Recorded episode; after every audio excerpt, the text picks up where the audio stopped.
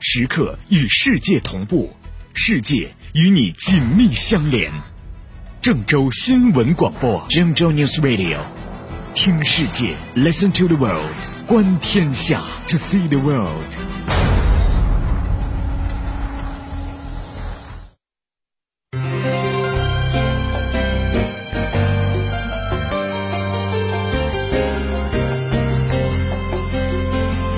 上午的十点十五分，听众朋友们，大家好，欢迎收听九八六听世界。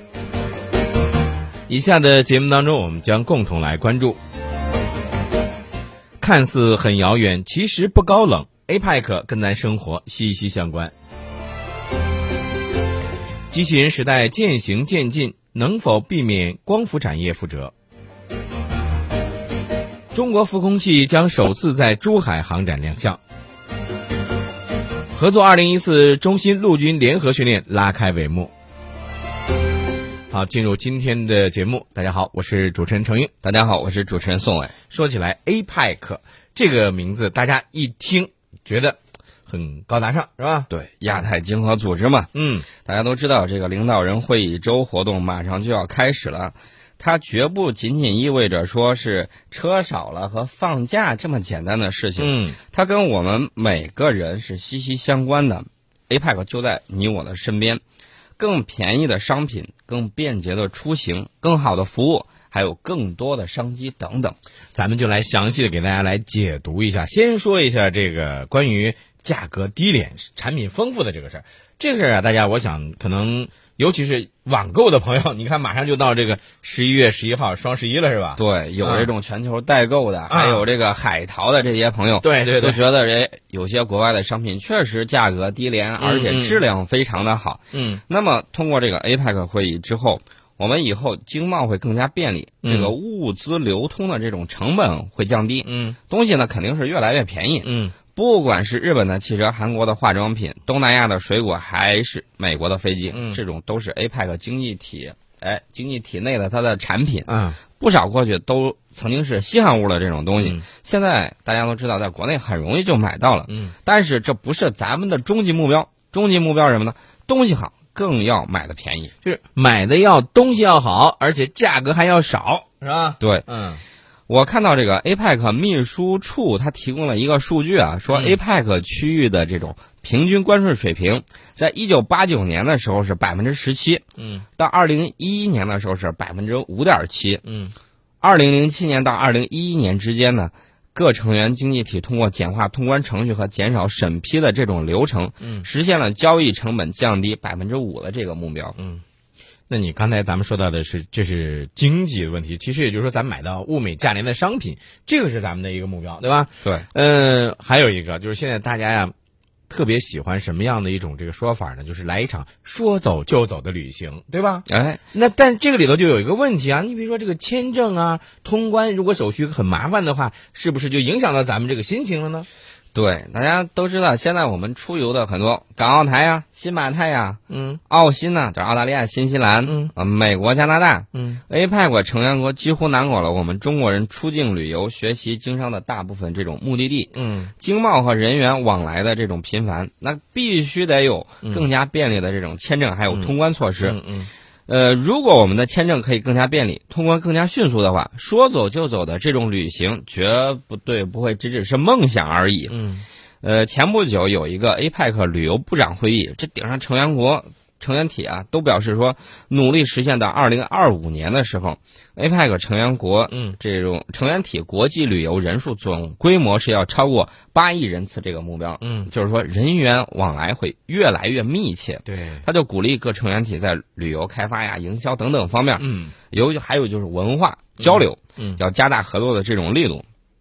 哎，你可以想见，将来在亚太地区，那么来一场说走就走的旅行，啊那很容易就实现了。嗯，哎，那你刚才你说到的这个，咱们不仅仅是买东西要好，还要便宜，还有呢就是签证更便利，通关更迅捷，这样子的话呢，来一场说走就走的旅行。就不再是梦想了。但是我想，所有的这一切的一切啊，它都集中在一个什么样的基础上呢？就是你比如说，咱们要有一个好的一个就业机会，你得有一份工作，对不对？对，你没有这个好的工作或者没有商机的话，那么很多事情也没有办法开展。这个是不是 APEC 会议也会给我们带来这样一些变化？呃，十月二十二号的时候，APEC 财长会是通过了一份儿呃 APEC 区域基础设施 PPP 实施路线图。嗯它这个路线图呢，呃，其实就说白了，哎，你看区域之内很多国家都有巨大的这种基础设施需求，嗯而且呢，它跟这个有限的公共财政资源之间，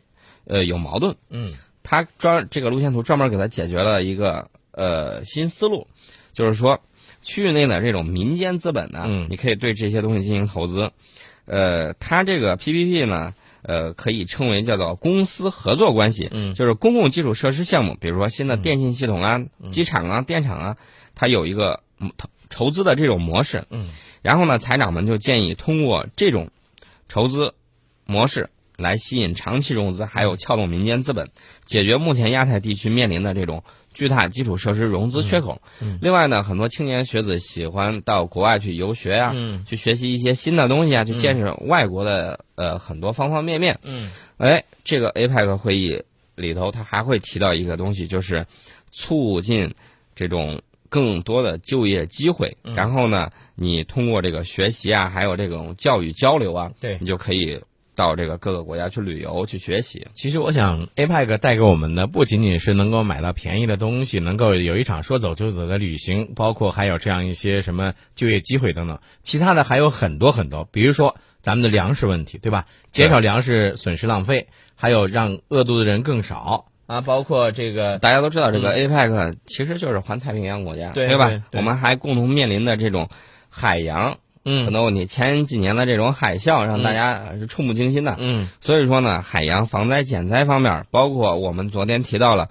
我们去海底可以把这个深海的这种呃复古结壳给它抓出来，嗯这个海利用海洋这个发展投资友好型的这种海洋技术，还有可再生能源领域，嗯我们合作的这种领域还是非常非常广泛的。对，所以说 APEC 留给我们的期待啊，还有很多很多。时刻与世界同步，世界与你紧密相连。郑州新闻广播，郑州 News Radio，听世界，Listen to the world，观天下，To see the world。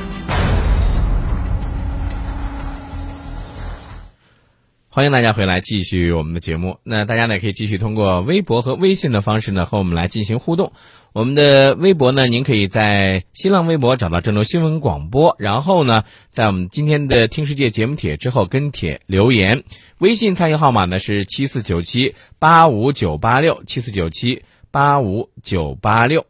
嗯，我们来看一下这个微博上朋友们的评论啊，闲云野鹤小神仙，他有一个评论。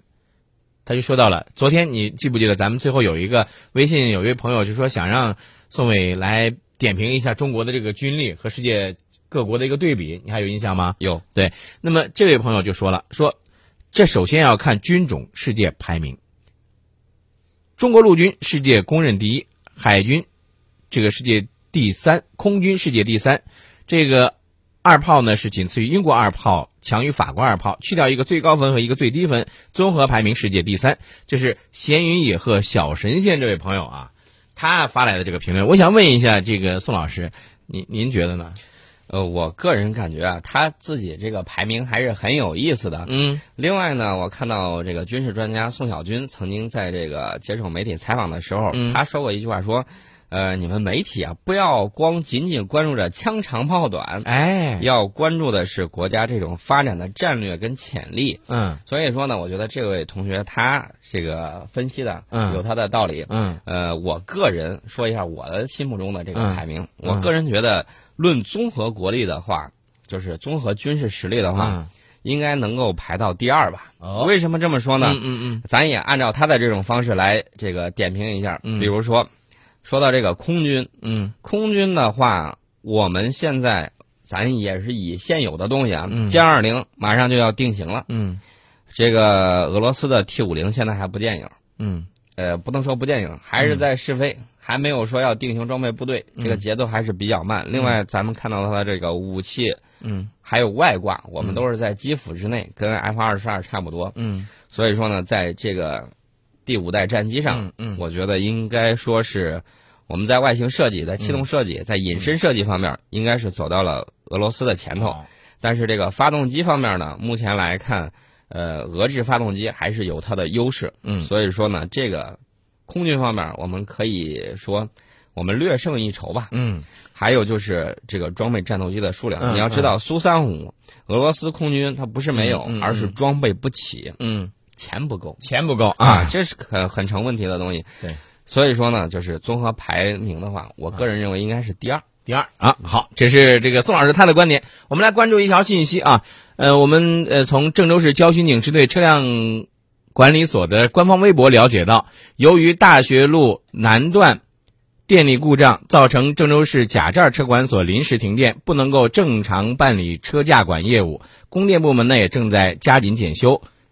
抢修时间呢还没有定。同时呢，影响到市区的其他的一些站点，比如城东、城北、城南、城西的部分业务办理。所以给大家呢也提醒一下啊，啊，说到这个停电呢，我正好想到了昨天看到的一条新闻，就是南非，南非的部分地区，它因为这个电力基础设施落后，停电造成了这个很多地方啊，嗯嗯，相当多的地方全都停电，是全国性的这种、嗯全国性的局部停电，这个就，呃，你看我们这儿马上出现了这种事儿，马上就有这个电力部门啊，还有交警部进门来行抢修，对，啊然后？呢，对周围道路进行这种疏通。对，所以说反应还是很及时呢。从这个方向呢，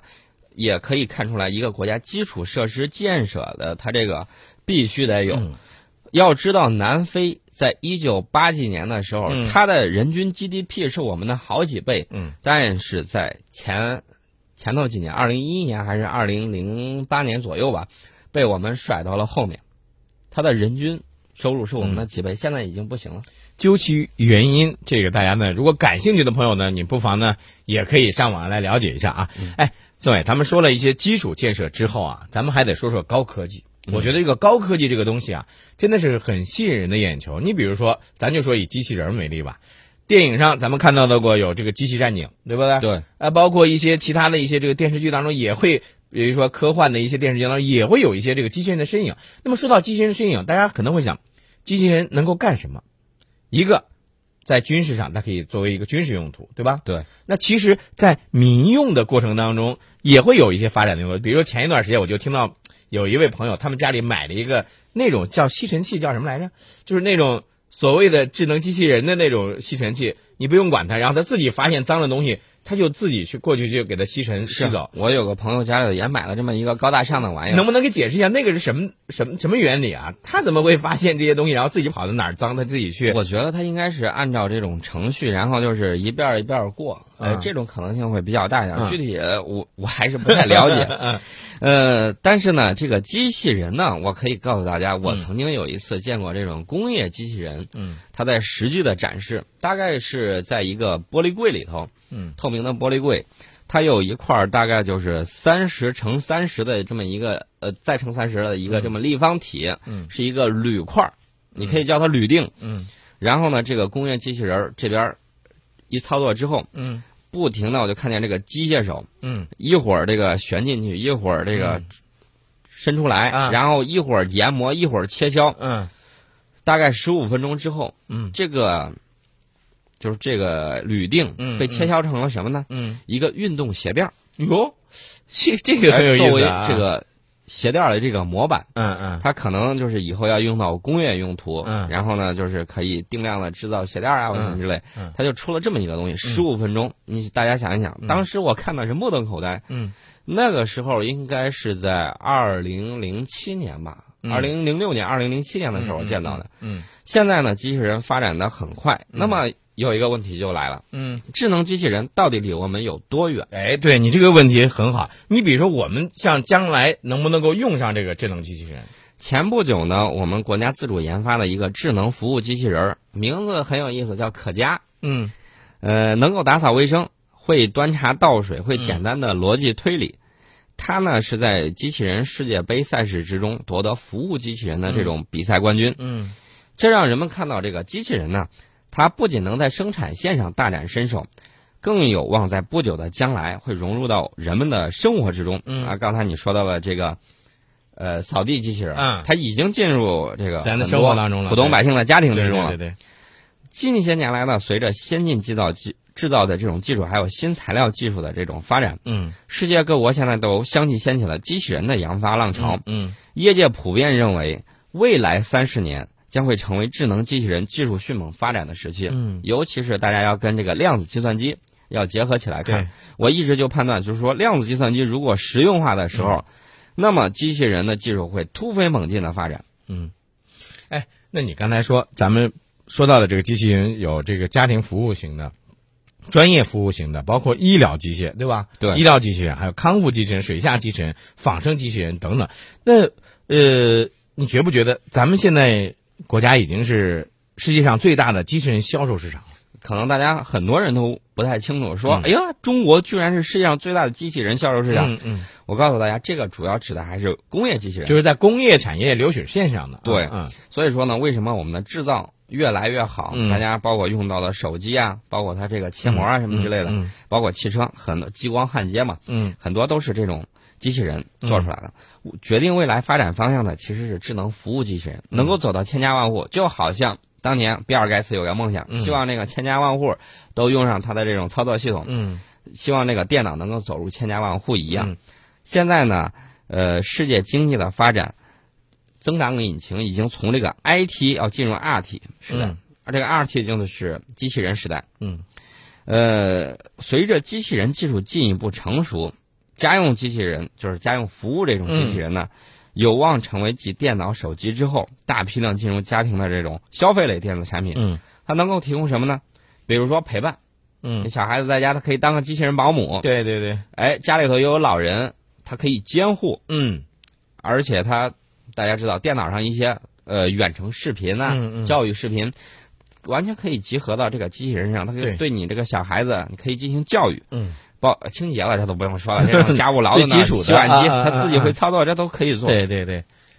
哎，但是咱们说了这么多啊，我觉得就像刚才咱们说到的，机器人时代是越来越近了。那么未来他们需要注意些什么呢？这样我们在半点报时广告之后再和大家接着聊。十点三十二分，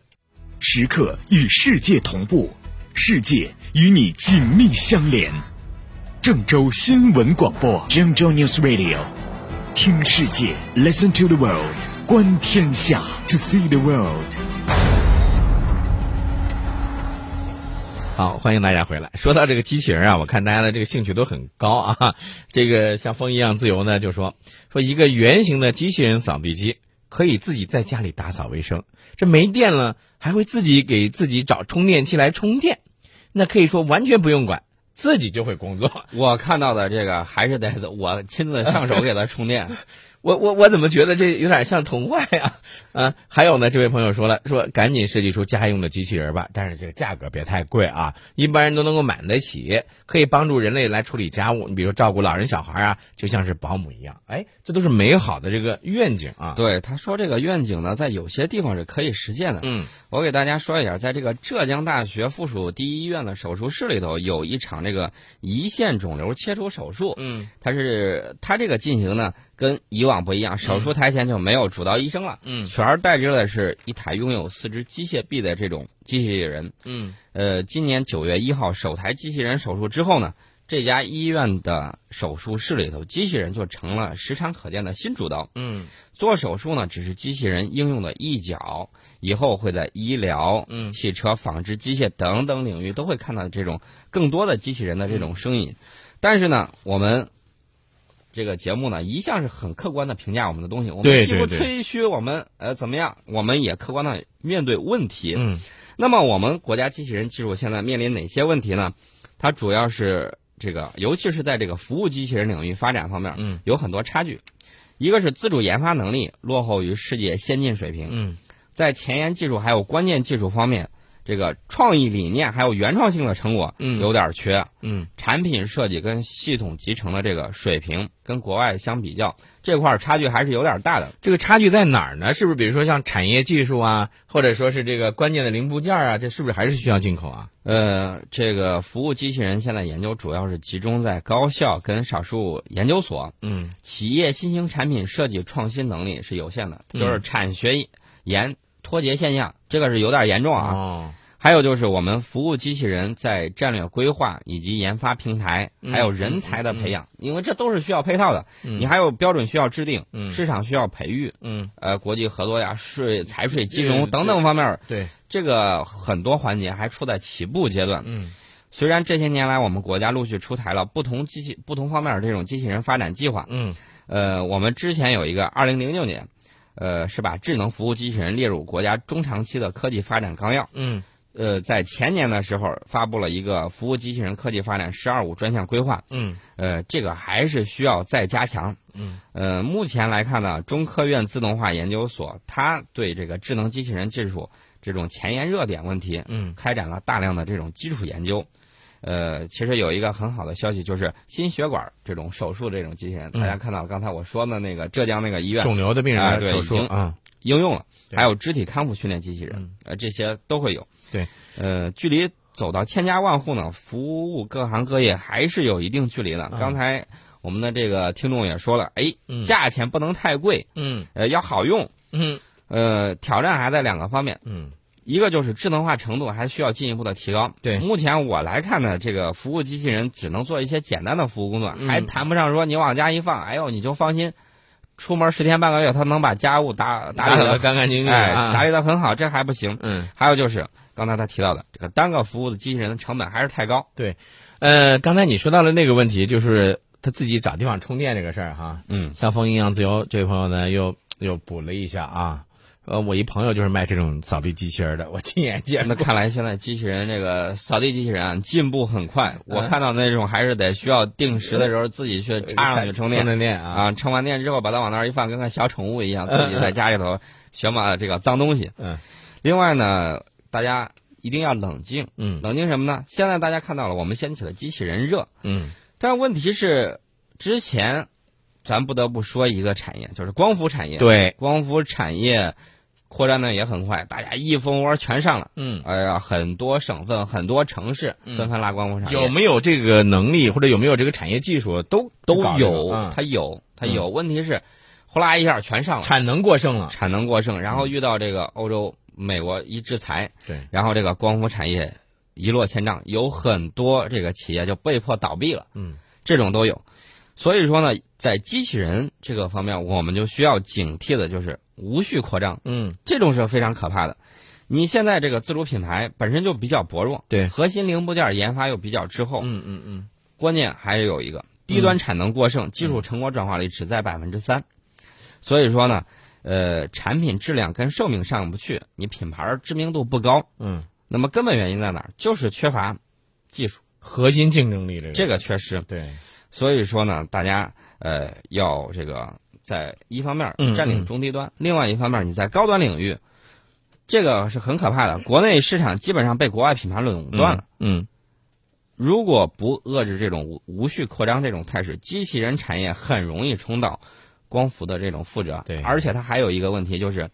进行资源的浪费。所以这个事情我们一定要冷静的来这个对待这个事情。当然，我们一方面看到它好的发展的那个势头，对吧？但是我们又不能盲目的去，呃，不管有没有这样一个技术，或者是说技术成熟不成熟，你都要去搞这个。啊，对，现在这个国际机器人联盟有一个数据啊，他说全球服务机器人市场总值正在以百分之二十到百分之三十的速度增长，到二零一五年，就是明年，销售额会达到八十五亿美元。嗯所以大家看到这个最具潜力的增长点之一，对吧？嗯，呃，以后呢，我们包括这个人口进入老龄化社会的时候，嗯如何缓解老龄残障人群的这种社会服务压力，嗯，从机器人入手都是很好的一个抓方手法，我嗯，觉对得一个抓手啊。哎，说到这个机器人啊，咱们就来说说这个超级计算机这个计算中心。嗯，我看到这样一个新闻说，这个国家超级啊计算长沙中心四号呢在湖南大学揭牌，并且正式运营了。这个是咱们国家第三家国家级的超级计算中心吗？前两家是天津跟深圳，哎，嗯什么时候我们郑州也有这种国家超级计算机中心落户到，比如说郑州大学或者是河南大学，嗯哎，让我们也享受一下这个超级计算机这种服务。嗯超级计算机呢能做的事情很多，长沙超算中心呢，它可以提供气象、嗯国土、水利、卫生、交通等等方面这种公共服务。嗯呃，你想想，如果我们有这个，再有我们的航空港嗯区，那么我们郑州经济的发展，呃，一定会插上这种快速的这种翅膀。对，呃，说完了这个超级计算机，哎呀，我觉得这两天就感觉特别提气，你知道为什么特别提气吗？嗯，昨天你咱们说到的那个那个激光的武器，咱们中国的那新型的激光武器，对吧？可以在这个控制十二平监控十二平方公里内的任何的一些这个呃物体，你知道外媒怎么说呢？啊外媒惊呼说：“哎呀，这个东西太可怕了！嗯如果给巴基斯坦，那美国的无人机就飞不成了。”对呀、你不用有这样的担心。啊嗯呃，说说咱这个浮空器，浮空器啊，这个浮空器呢，其的名字非常高大上，但是我个人觉得呢，呃，不算是什么新鲜玩意儿。嗯，这种浮空器呢，说白了有点像飞艇。飞艇对，啊，它这个东西呢是怎么说呢？当年这种齐柏林飞艇，呃，就是德国造我的，知道一那战个的时候嗯轰炸嗯这个英国的用的东西，嗯嗯它里头充的是氢气，嗯然后轻易被燃烧很弹。很很危险，对，现在充的是氦气。氦气对，呃，后来会发现这种东西呢，在空中它关键是受风力影响嗯很厉害，嗯嗯所以说呢，搞来搞去也没有搞成。现在呢，随着新技术、新材料这种发展，嗯，我们现在这种浮空器呢，呃，能够抗十级的台风和雷暴天气。火啊，那可以说是你任你狂风暴雨，我自巍然不动啊，对，今年展出的这种浮空器长度是三十二米，嗯容量是一千六百立方米，嗯，肚子里头充的都是氦气，啊，这个是不会燃烧的。但是我觉得你说这么东西是不是太笨拙了？你三长三十二米，又肚子里充满了氦气，那那那有点儿，是不是太笨拙了？灵活吗？呃，还是比较灵活的，它嗯能够在一千米的这种高空连飘半个月，哦纹丝不动。哦哦而且呢，它可以搭载的这种可见光电载荷嗯，二十四小时不间断，三百六十度从空中监视地面动态哦，。嗯嗯它能够监视到什么样的状态？地面上小到火柴盒的这种目标，它可以了如指掌嗯，。那不就是天眼吗？没错，哎呀就是天眼。美国曾经把这个东西，它列为未来的发展方向。嗯嗯它是想打算怎么弄呢？嗯，就是天基的这种预警哦器。大家都知道雷达是在地面的，对，它如果把这种预警雷达嗯放到这个上头，嗯它会看得更远，嗯然后看得更清楚，嗯提供更长时间的预警效果。嗯大型的气流气球呢，虽然留空可以到三十天以上，嗯但是作为这种通用平台呢。呃，以后的话，红外光电设备、通信设备都都搭载上可以装上去。对。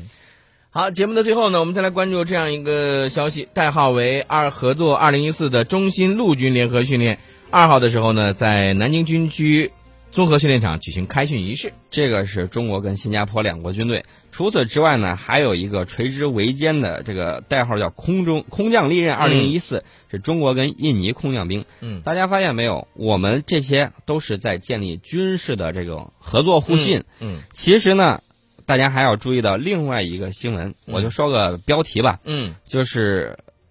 中国欢迎印尼在内的域外国家加入亚投行。嗯，好，结束我们今天的九八六听世界。